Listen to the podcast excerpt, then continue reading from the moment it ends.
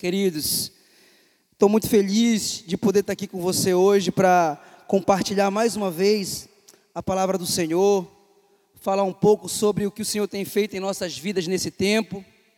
E esse é um momento muito propício, porque é um momento que Deus nos oportunizou pregar a palavra dele, chegar aos lugares mais longínquos possíveis através das mídias sociais. Eu sei que Deus ele separou um tempo específico para falar conosco.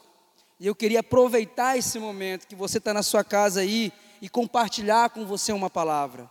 Se você tiver Bíblia aí, ou seu celular mesmo, você pode pegar aí e abrir no livro de 2 Coríntios, capítulo 4, do versículo 8 ao 12. O tema dessa ministração, dessa palavra hoje é o medo da morte o medo da morte. Sabe, queridos, eu tenho passado um tempo refletindo um pouco sobre a questão da morte. E nós estamos vivendo um, te, um período de pânico. As pessoas têm realmente ficado com medo de viver e ser contaminado, de acontecer alguma coisa e perder a sua vida. Mas eu tenho uma palavra para você essa noite. Eu queria que você acompanhasse comigo. 2 Coríntios capítulo 4, versículo 8 diz assim: Em tudo somos atribulados, porém não angustiados, perplexos, porém não desanimados, perseguidos, porém não desamparados, abatidos, porém não destruídos levando sempre no corpo o morrer de Jesus, para que também a sua vida se manifeste em nosso corpo. Porque nós que vivemos somos sempre entregues à morte por causa de Jesus, para que também a vida de Jesus se manifeste em nossa carne mortal. De modo que em nós opera a morte, mas em vocês a vida. Essa carta, esse texto que foi lido agora, foi escrito pelo apóstolo Paulo, na segunda carta que ele enviou à igreja de Corintos.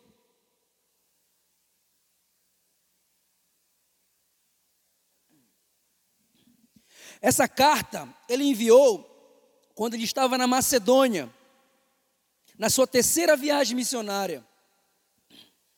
Um homem cheio da presença de Deus, um homem cheio da graça de Deus, um homem que realmente viveu para falar sobre entregar a vida por amor de outras pessoas. Esse foi Paulo. E quando ele escreveu essa carta, ele tinha uma intenção. Ele tinha escrito uma carta anterior à igreja de Coríntios, era a epístola é, primeira carta de Coríntios, primeira carta à igreja de Coríntios. Depois ele enviou essa segunda. Mas na primeira carta, Tito informou a ele que todos ficaram muito felizes com aquela carta. Então, quando Paulo enviou a segunda carta, ele primeiramente agradeceu. O motivo da, de ele enviar essa segunda carta foi para agradecer à igreja de Coríntios a boa recepção da carta que ele tinha enviado a primeira vez. E tinha surtido efeito. E Deus falou muito ao coração da igreja de Coríntios com as palavras de Paulo, ensinamentos doutrinários. Mas também, quando ele enviou essa carta, ele mandou um alerta, porque ele sabia que tinha falsos mestres que começavam a corromper os cristãos.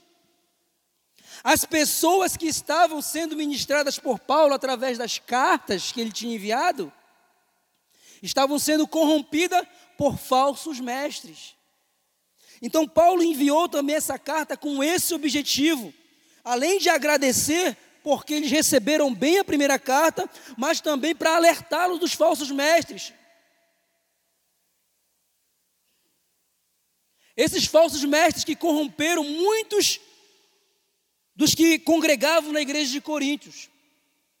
Geralmente as cartas que Paulo escrevia, as outras igrejas, ele escrevia com cunho doutrinário, sempre tentando ensinar alguma coisa diferente, para que eles ficassem firmes. Mas quando ele escreve essa carta, ele enfatiza algo levado ao relacionamento. Perceba que era para se relacionar com a igreja de Coríntios. A carta que ele enviou foi com interesse. Pense bem hoje, nós podemos hoje nos relacionar com alguém que está longe.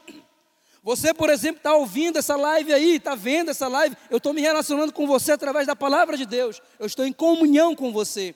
Paulo enviava as cartas.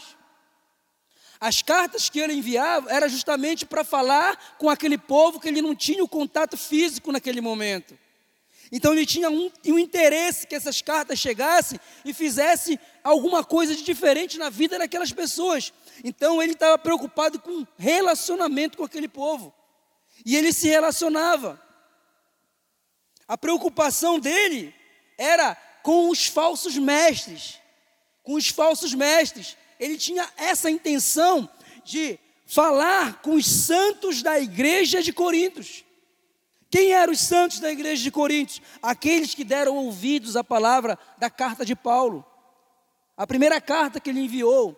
Aqueles que quiseram ouvir, que quiseram entender que quiseram ser doutrinados, que quiseram, que obedeceram, mas muitos deixaram de ser por causa dos falsos mestres que chegaram a fazer com que eles mudassem de opinião em relação à palavra que Paulo pregava. Mas chega o capítulo 4, que eu acabei de ler. No capítulo 4, ele começa a testemunhar sobre as tribulações, sobre as perseguições, sobre o abatimento de é de viver, de estar passando tudo aquilo com todas aquelas igrejas, todas as palavras que Paulo enviava, todas as cartas que Paulo enviava. Tinha um desgaste muito grande porque havia uma pressão sobre ele. Lembre-se, Paulo antes ele era perseguidor de cristão. E a partir de então ele começou a ser perseguido porque ele era um cristão, alguém que pregava a palavra de Cristo, que pregava o evangelho de Cristo, que ensinava aquilo que Cristo tinha ensinado a ele. Perceba que houve uma mudança, então havia um desgaste. Quantas vezes Paulo foi preso? A qualquer momento ele podia morrer. E quando ele escreveu esse texto, ele estava justamente pensando isso. Olha, eu passo tribulações, eu passo perseguições, eu tenho abatimentos, mas eu sei que Cristo está comigo. No versículo 8 e 9 dessa carta, do capítulo 4 de, de Paulo aos Coríntios, ele fala assim: Em tudo somos atribulados, porém não angustiados, perplexos, porém não desanimados perseguidos, porém não desamparados, abatidos, porém não destruídos. Queridos, a vida cristã, ela é isso. Quando você toma uma decisão por Cristo, para defender a causa do reino de Deus, você começa a ser perseguido de alguma forma. Hoje nós vivemos aqui no Brasil mais tranquilo, porque as pessoas não são tão é, perseguidoras como são em outros países. Hoje nós temos um pouco de liberdade de pregar a palavra. Eu posso ir na rua, eu posso ir na praça, eu posso pregar a palavra no ônibus, eu posso pregar a palavra nas ruas. E ninguém vai me condenar por causa disso. Nós temos uma certa liberdade aqui. Mas Paulo não tinha naquele tempo. Havia uma perseguição e todos os tempos que ele viveu, a morte estava próxima dele. Então ele escreveu esse texto. E ele explica no versículo 10, ele, ele fala de, ele fala assim, ele leva consigo o morrer de Cristo, para que a vida de, de Cristo se manifeste em nosso corpo. O morrer de Cristo. O que ele está querendo dizer com isso? Ei, eu prego o Evangelho de Cristo que morreu na cruz do Calvário para dar vida a mim e a você. Eu carrego isso comigo. Eu carrego isso no meu coração, eu carrego isso na minha vida. Esse morrer dele, eu tenho que pregar a morte de Cristo, para que eu pregue também a ressurreição dele. Então eu não posso viver indiferente à morte. Queridos, entenda uma coisa: Paulo sabia que a qualquer momento ele poderia morrer. Ele tinha esse entendimento E nós também temos que ter esse entendimento. A vida aqui nessa terra não é eterna. Algum momento nosso coração vai parar de bater. Eu não sei se vai ser agora por causa desse, desse, dessa pandemia, eu não sei se vai ser por alguma outra coisa. Eu quero dizer para você que vai chegar o fim. A pergunta é: você está preparado?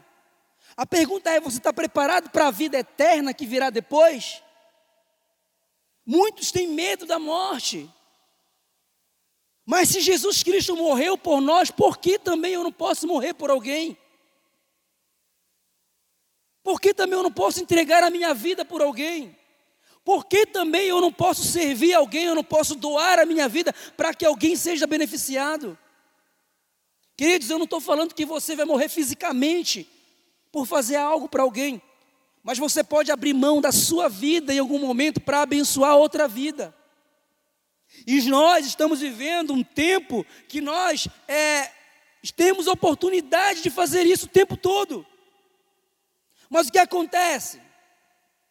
A igreja, ela não pode vir para a igreja, para o templo, mas ela pode ir a algum lugar e servir alguém que está morrendo de fome na rua.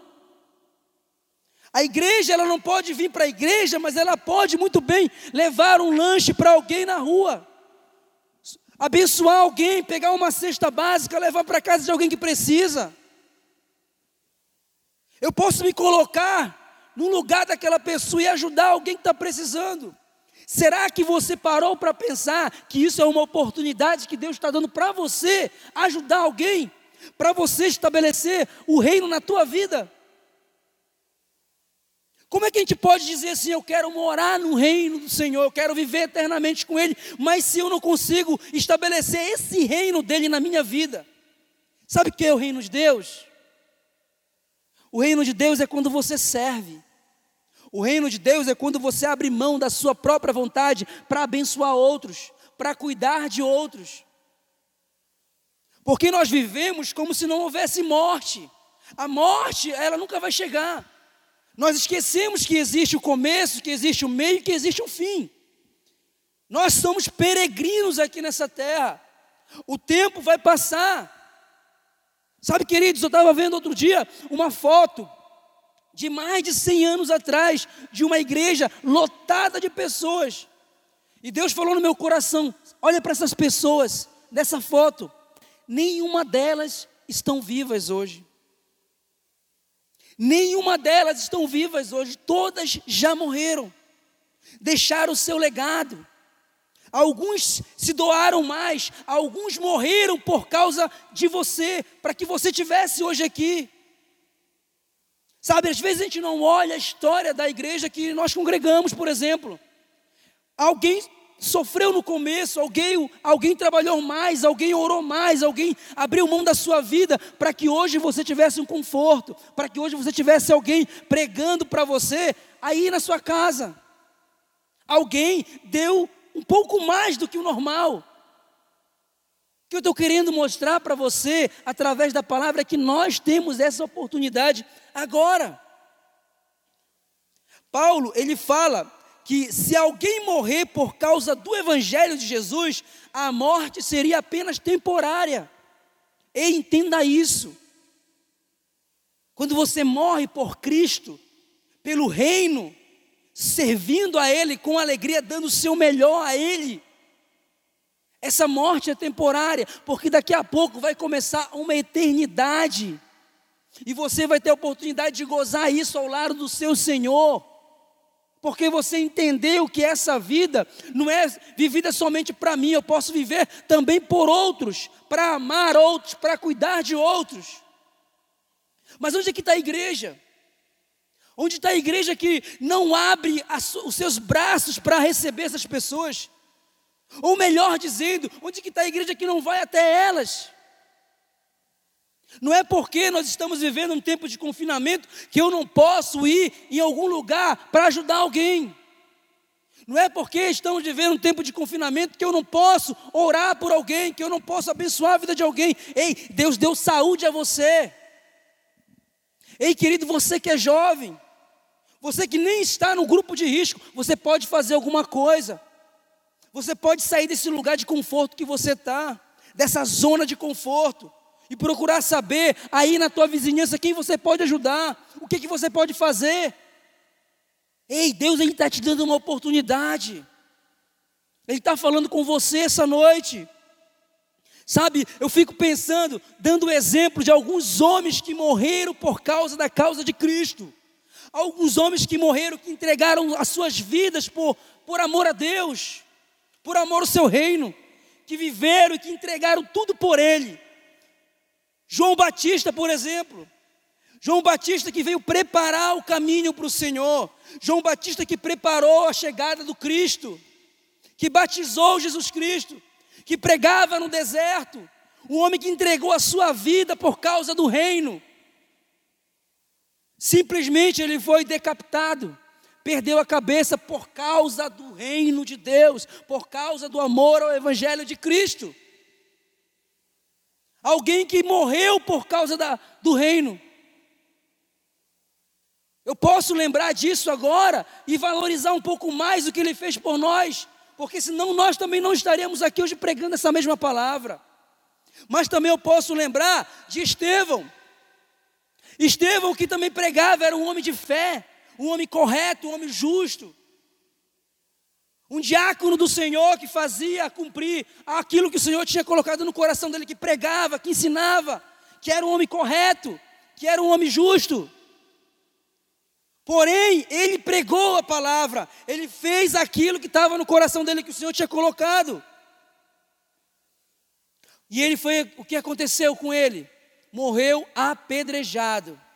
Morreu apedrejado por causa da causa de Cristo, por causa do amor a Cristo. Queridos, eu quero dizer para você que muitas pessoas nesse momento agora estão morrendo por causa da causa de Cristo. Tem muitas pessoas sofrendo agora. E alguns países missionários que estão em terras muito hostis, pregando a palavra, sendo torturados por causa da causa de Cristo. Eu não posso ficar aqui indiferente a isso. Nós estamos vivendo um tempo de oportunidades que Deus está nos dando para ganhar vidas, para falar do amor, para cuidar de pessoas. Só que o medo da morte nos faz ficar enclausurados, presos dentro de casa, sem sequer pensar que alguém está sofrendo mais aí fora. Queridos, Deus quer usar você, você é a ferramenta de transformação que Ele quer usar. Entenda isso. O apóstolo Paulo que escreveu essa carta aqui, o homem que entregou a sua vida a Cristo, que pregava, que mandava carta, que fazia viagens para pregar a palavra, para levar o amor. Ei, queridos, eu quero que você entenda uma coisa. Muitas pessoas sofreram, muitas pessoas morreram por causa da causa de Cristo. E a causa de Cristo qual é? É cuidar dos órfãos, é cuidar das viúvas, cuidar das pessoas que estão sofrendo aí fora. Quando Jesus passou aqui por essa terra, o que, que ele fazia? Aonde ele andava? Ele andava justamente com essas pessoas, ele curava essas pessoas, ele ensinava essas pessoas, ele amava essas pessoas. Se eu quero dizer, se eu posso abrir a minha boca e dizer, eu sou cristão, eu sou um seguidor de Cristo, então siga Cristo, como a palavra fala como ela ensina. É muito fácil, sabe, seguir a Cristo de boca. É muito fácil seguir a Cristo dizer, eu sou cristão, eu vou na igreja domingo. Depois eu passo só no próximo domingo. Ei, queridos, ser cristão, servir a Cristo, ser seguidor de Cristo, é muito mais do que isso. É muito mais do que ficar parado ouvindo só uma ministrações para o seu coração. Você é alimentado, mas você não compartilha esse alimento com ninguém. Não é somente alimento físico, eu falo alimento espiritual. Isso que está chegando ao teu coração hoje, essa palavra que está chegando até você hoje, é uma oportunidade de você compartilhar com alguém. Você pode compartilhar através da sua voz. Ou você pode compartilhar o vídeo com outras pessoas e falar: olha, essa palavra falou comigo também, eu tenho certeza que vai falar com você. Deus está nos dando oportunidades. Eu tenho alguns textos que eu quero ler aqui para corroborar tudo isso que eu estou falando, fortalecer essa ministração para que você entenda. Eu vou ser bem rápido. O primeiro texto está em Isaías capítulo 41, versículo 10. Diz assim: Não temas, porque eu sou contigo. Não te assombres, porque eu sou o teu Deus. E te, eu te esforço, eu te ajudo e te sustento com a destra da minha justiça. Esse Deus que está com você. É esse Deus que te guarda. Não tenha medo, ele fala: não tenha medo, eu estou contigo. Ele te protege, ele te guarda. Não tenha medo de sair da sua casa e falar do amor de Deus. Não tenha medo de sair da sua casa e levar um lanche, levar uma cesta básica, levar uma palavra para alguém que está morrendo lá fora. Não tenha medo. Salmo 56, 3: No dia que eu tiver medo, hei de confiar no Senhor. Josué 1,9: Não te mandei eu, esforça-te e tem bom ânimo, não tenha medo, não te espantes, porque o Senhor teu Deus é contigo por onde quer que andares.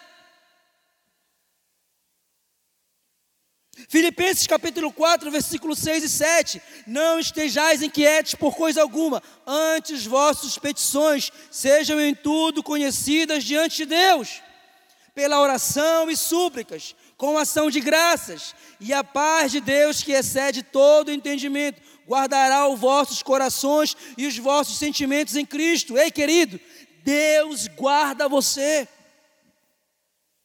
Deus guarda você. Eu não estou incentivando você a não se proteger. Você precisa se proteger sim, se guardar. Mas eu quero dizer que você também pode fazer alguma coisa a mais. O Senhor está fortalecendo aqui na palavra que nós não devemos ter medo da morte.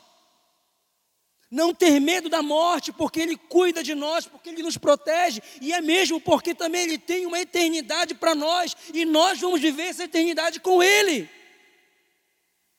Entenda isso, querido. Isaías 41, 13 diz assim: Porque eu, o Senhor teu Deus, te tomo pela tua mão direita e te digo: Não tenha medo, que eu te ajudo. Não tenha medo, não tenha medo, que Ele te ajuda, que Ele te guarda, que Ele te protege. Aleluia. Salmo 118, versículo 6: O Senhor está comigo, não terei medo, o que me pode fazer o homem?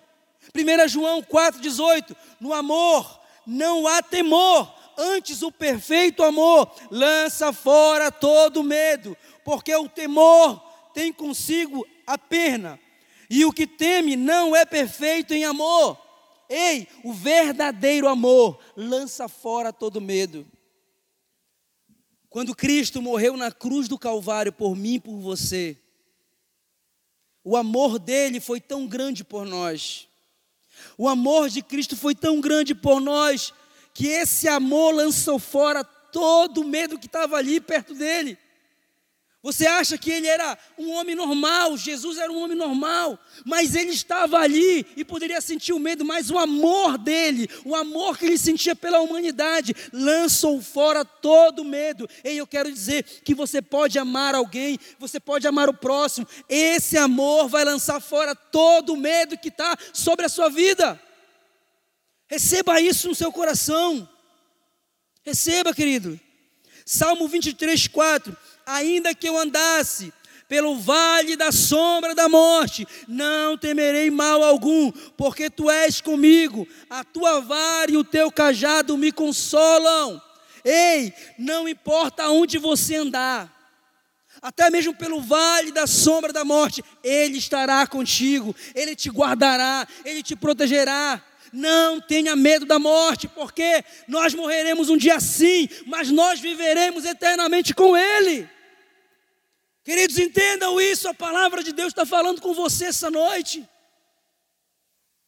2 Timóteo, capítulo 1, versículo 7, porque Deus não nos deu o espírito de medo, mas de fortaleza, de amor e de moderação. Ei, querido, o espírito que habita em ti é um espírito de amor, é um espírito de fortaleza, é um espírito de moderação. Ei, Deus vai dar sabedoria para você, Deus vai cuidar de você. O espírito do medo não habita em você, porque você foi lavado e comprado pelo sangue de Cristo. Aleluia! Salmo 34, 4: Busquei ao Senhor e ele me respondeu e livrou-me de todos os meus medos. Então busque ao Senhor, clame a Ele e Ele vai te livrar de todos os medos que ainda estão no teu coração, na tua mente. Deuteronômio 31, 6: Esforçai-vos e animai-vos, não tenha medo, nem vos espanteis diante deles, porque o Senhor, vosso Deus, é o que vai convosco não vos deixará nem vos desamparará. O Senhor nunca desampara aquele que confia nele, aquele que pleiteia a causa do reino. Ele nunca desampara e ele estará com você em todo tempo e em todos os lugares. Deuteronômio 31:8. O Senhor, pois é aquele que vai adiante de ti. Ele será contigo não te deixará, não te desamparará. Não tenha medo, nem te espantes, em o Senhor ele vai diante de ti. Quando algum mal vier sobre ti, ele está ali para te proteger, para te guardar.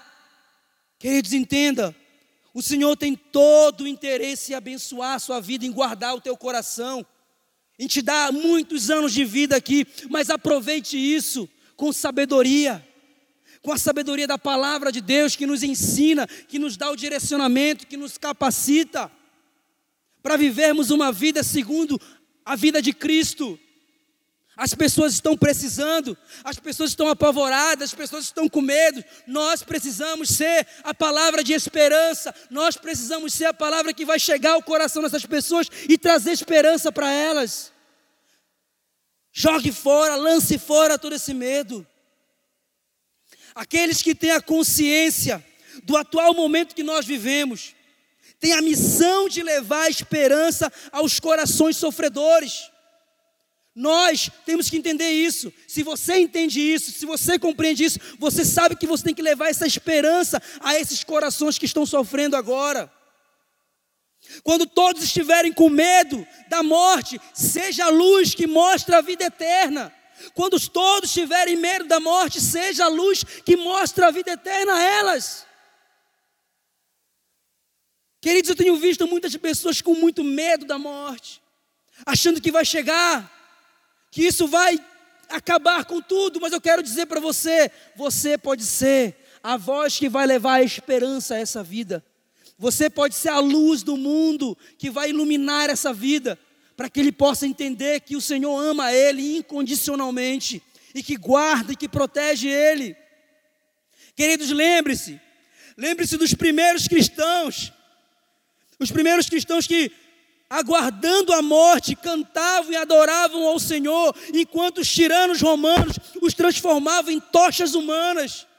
Lembra dos primeiros cristãos que morreram queimados em praça pública por causa do reino. Tochas humanas foram transformadas em tochas humanas, mas Jesus os transformavam em tochas do Espírito que iluminavam as trevas do medo e da ignorância. Jesus foi quem fez isso.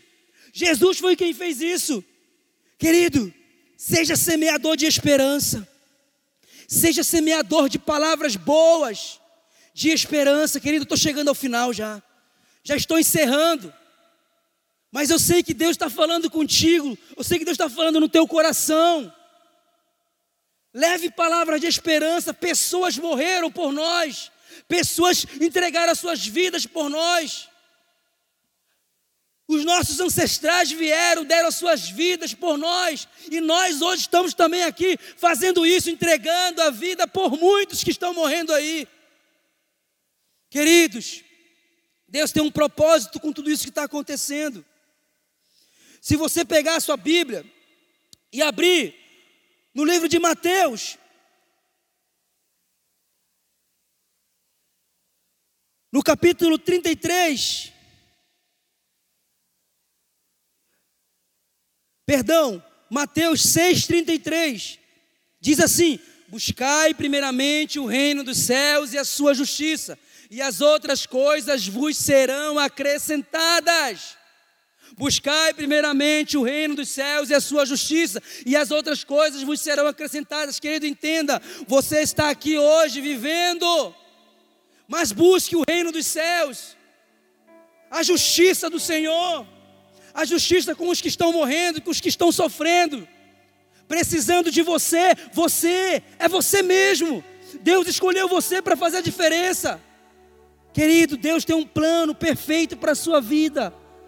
Não deixe passar esse tempo sem aproveitar isso.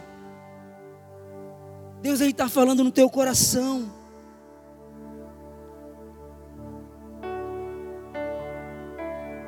Mateus 16, 25. Mateus 16, 25.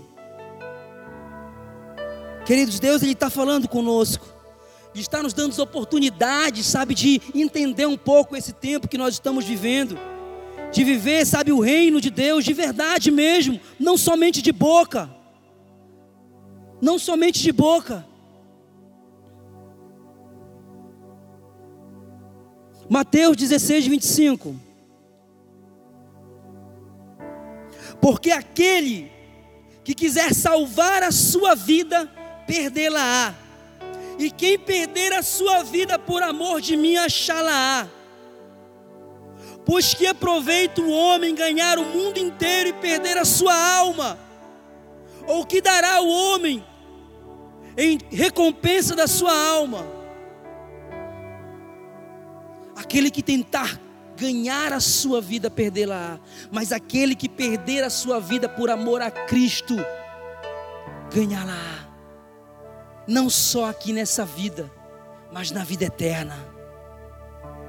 Mas na vida eterna. Na vida eterna. Senhor está falando contigo. Doe a sua vida pelo reino, doe a sua vida por Cristo, doe a vida pelo próximo, porque é isso que o Senhor espera de nós. É isso que o Senhor espera de nós. Queridos, eu estou encerrando. Mas eu quero dizer uma coisa para você. O Senhor tem todo o interesse em salvar a sua vida. Ele todo o interesse que ele tem é de não fazer você ter medo. Ele não tem interesse em fazer você ter medo, ele tem interesse em salvar a tua vida. Mas para você salvar a sua vida, você precisa entregar a sua vida a ele. Como é que eu entrego a minha vida a Cristo? Servindo a Ele como Ele fazia, como Ele servia a Deus, como Ele pregava a palavra, como Ele amava as pessoas, quando Ele cuidava das pessoas, quando Ele abraçava as pessoas, quando Ele ensinava as pessoas. É isso que o Senhor espera de nós nesse tempo. Então eu quero te convidar hoje a entregar a sua vida a Cristo. Aí na sua casa onde você está, Deus tem um, algo tremendo para você. Ele está falando no teu coração: entregue a sua vida a mim. Entregue a sua vida a mim, porque eu te darei uma vida boa aqui nessa terra, mas também eu te darei uma eternidade que você vai viver. Uma eternidade. Faça isso, querido. Faça isso. Feche os seus olhos. Feche os seus olhos. Feche os seus olhos, Senhor Deus. Eu quero orar, Senhor, por essas pessoas que estão nas suas casas, Senhor, agora, precisando de salvação, Pai. Pessoas que estão com o coração cheio de medo, Senhor, de morrer. O verdadeiro amor lança fora todo medo, Senhor. E esse amor ele vem de ti. Esse amor ele vem de ti, Senhor. Então eu te peço, Senhor, lança fora todo medo, lança fora todo medo da vida dos meus irmãos. Enche os seus corações de esperança. Enche os seus corações de esperança, de alegria, de coragem, Senhor, de ímpeto para pregar, de ímpeto para fazer cumprir o teu ide, Senhor.